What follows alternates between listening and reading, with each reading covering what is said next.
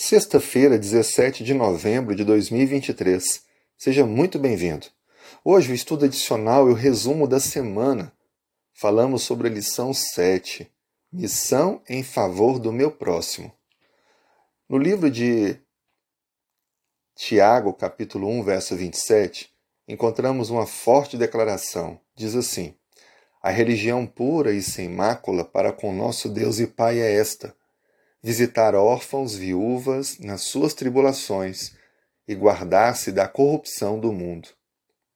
Veja, aprendemos durante a semana que precisamos de verdade experimentar a conversão ofertada por Deus, a mudança de um coração indiferente às necessidades do outro para se tornar assim um auxiliador de todo aquele que tem necessidade. A pergunta mais importante que estudamos, feita não é com relação à verdadeira fé, mas com relação a quem é o nosso próximo. Ou seja, o ceticismo, a incredulidade predominante no tempo de Cristo parece não ter mudado também hoje. Apesar de termos diversas religiões somente no meio cristão, vemos pessoas que não experimentam a verdadeira espiritualidade, já que Ser uma pessoa espiritual é amar a Deus de todo o coração e amar o próximo como a si mesmo.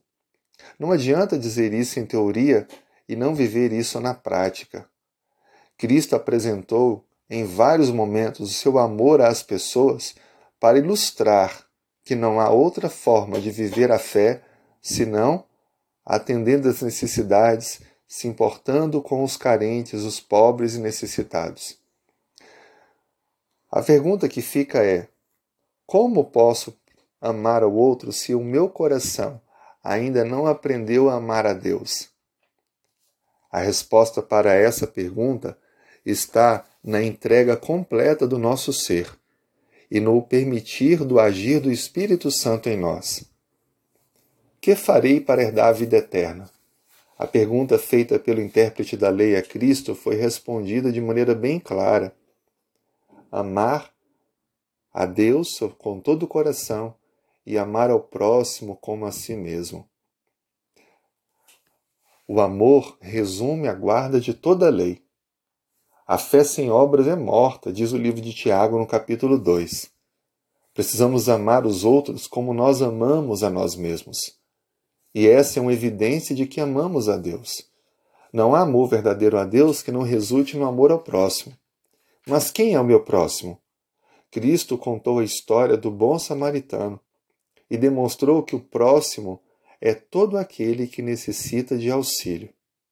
Nossa oração hoje deve ser: Senhor, nos dê oportunidades, nos capacite e nos dê recursos para possamos assim ajudar a todo aquele, independente da raça, da etnia, da cor de pele, se é ou não de minha fé, mas se precisa de algo, se precisa de auxílio, que o Senhor me dê condições de ajudar. Você se surpreenderá com todas as oportunidades e meios que serão ofertados para que assim possamos vivenciar a prática do amor.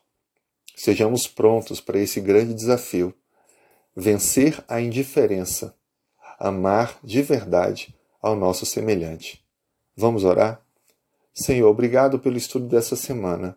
Obrigado porque ele tocou profundamente em nós. Nos transforme e nos habilite a ajudarmos verdadeiramente ao próximo, amar aqueles que estão ao nosso redor.